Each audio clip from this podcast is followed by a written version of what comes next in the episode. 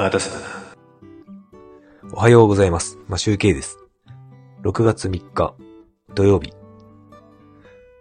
少し遅くなりましたが、ちょっとだけライブをしたいと思います。おとといですね、あの、ギター交換、ギター、ギター交換じゃないね。あの、ギターの弦交換をしようと思って、弦を外している時に、6弦が外れず、ちょっと頑張って取ったら、ブリッジピンが破損してしまったということで、えーの昨日、楽器屋さんによってブリッジピンを買ってきました。それで、昨日ですね、ブリッジピンを購入したので、弦交換がうまくできる、できたんですが、なかなかですね、なん、20、20年以上ぶり、25年とか、まあそれぐらいぶりに弦交換をしたので、うまくできず、あの動画を見てね、動画を見て、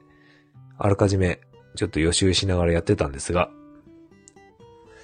いやー難しいですね。なかなか手が動かないっていうか、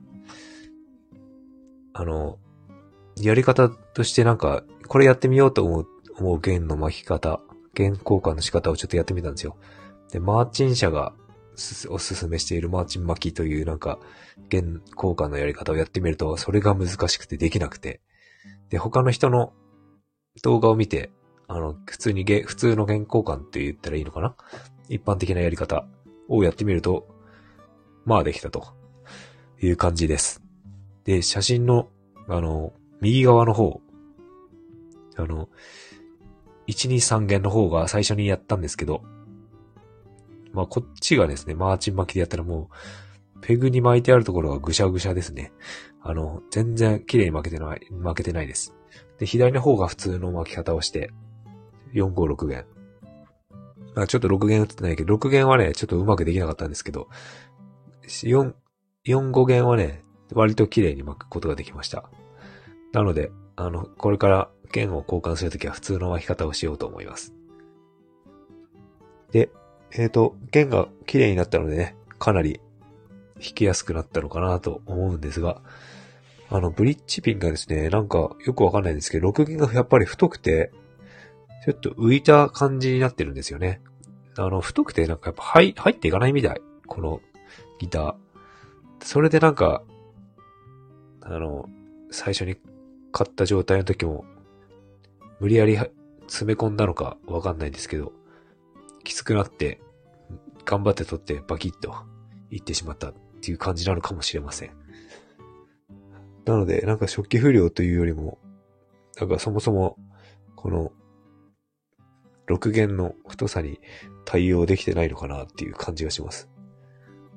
で、あの、原、原稿を落とすためにですね、あの、サドルを取ろうと思ったんですけど、やっぱりね、固定されてて取れない。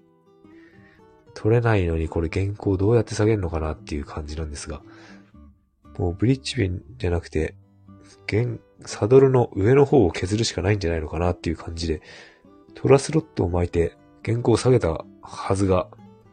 3.5ミリからあまり変わっていないという、なんじゃこりゃっていう感じなんですが、まあちょっと、遊びで弾くからいいかなっていう感じで、我慢しようかなと。もうちょっとね、後でトラスロットを巻いてみて、どう変わるかなっていうのを試してみようかなとは思うんですが、まあとりあえずひとまず、健康感が完了できたのでよかったかなと思います。で、えっ、と、安い弦を貼ったんですが、これで何日持つかな、どれくらいで汚れてくるのかなっていう感じですね。で、えっ、と、もう一本の最初に買ったヤマハのギターの方を弦交換そろそろしようかなと、弦交換してあのフレットとかオイル塗ったり、メンテナンスをしようかなと。思っております。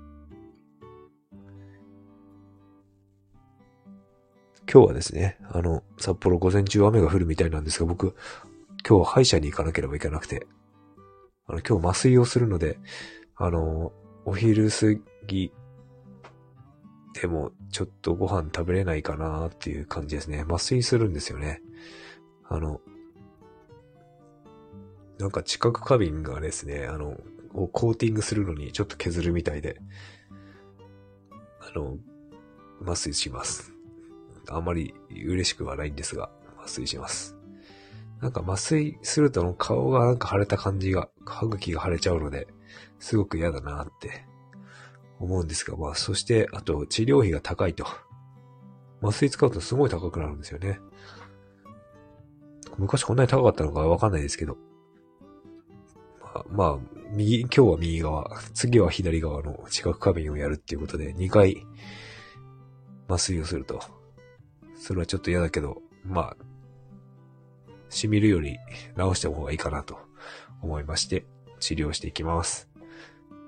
という感じで、なんか札幌今晴れてるんですけど、なんかこれから雨降るのかなっていう感じで。まあ、とりあえず今日はお休みなのでゆっくりしたいと思います。それでは、今日も良い一日をお過ごしください。マシュウケイでした。